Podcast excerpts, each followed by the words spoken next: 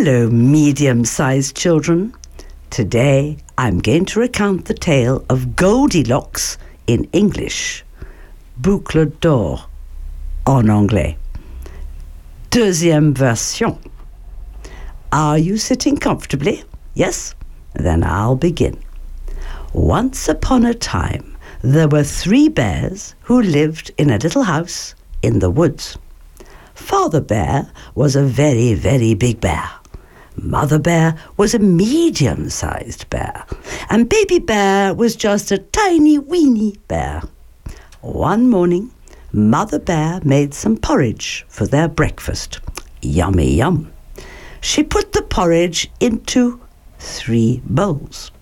There was a very, very big bowl for Father Bear, a medium sized bowl for Mother Bear, and a tiny, weeny bowl for Baby Bear.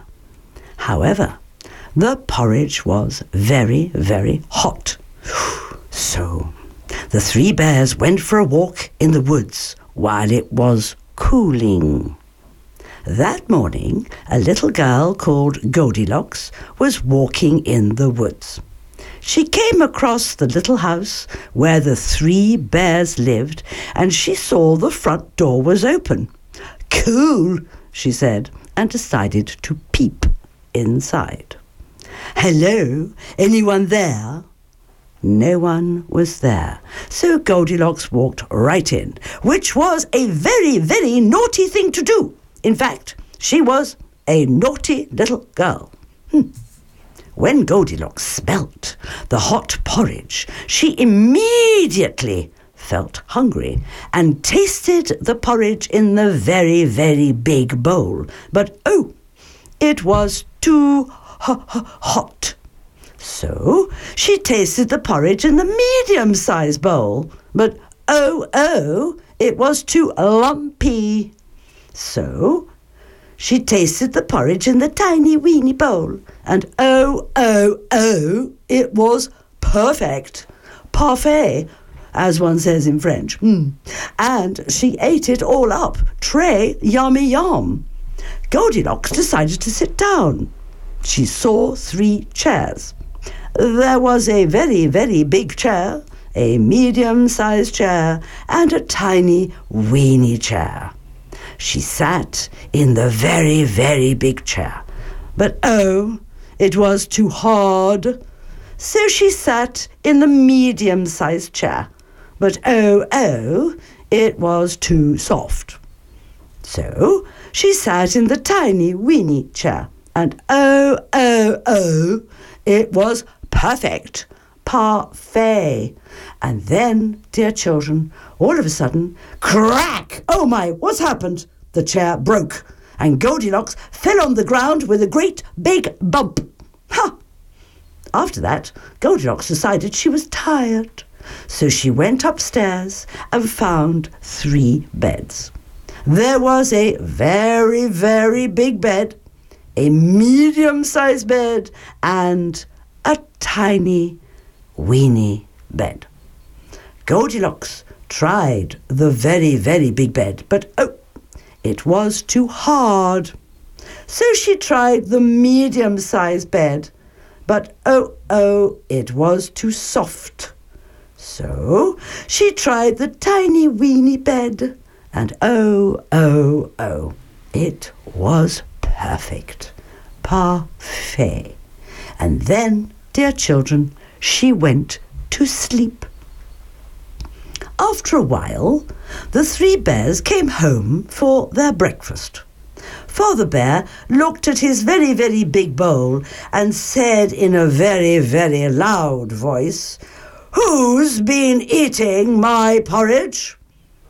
Then Mother Bear looked at her medium sized bowl and said, Who's been eating my porridge? Then Baby Bear looked at his tiny weeny bowl and cried, Who's been eating my porridge? And look, Mummy, there's none left, it's all gone. Oh dear, my poor darling, said Mother Bear. The three bears looked around the room, wondering who could have done this. Father Bear looked at his very, very big chair and said in a very, very loud voice, Who's been sitting in my chair?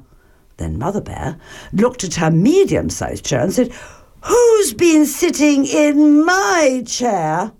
Then Baby Bear looked at his tiny, weeny chair and cried, Who's been sitting in my chair? Uh, Mummy, look, they've broken it. oh dear, my poor, poor darling, said Mother Bear. What is going on? Father Bear then said in a low and growly voice, Let's go upstairs. Hmm. So the three bears went upstairs into their bedroom.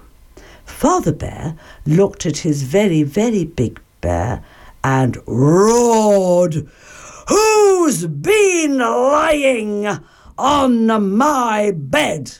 Uh oh.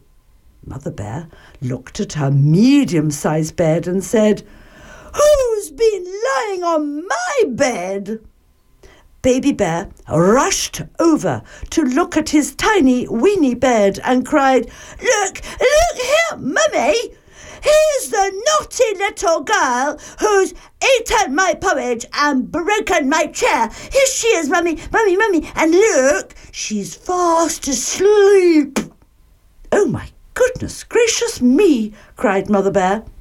At the sound of their voices, Goldilocks woke up and was so frightened to see three bears looking at her. she jumped out of bed, ran down the stairs, out of the house, and into the woods as fast as she was able. When the three bears reached the front door, Goldilocks had run away. And from that day on, the three bears never saw Goldilocks ever again, and they lived happily ever after. The end.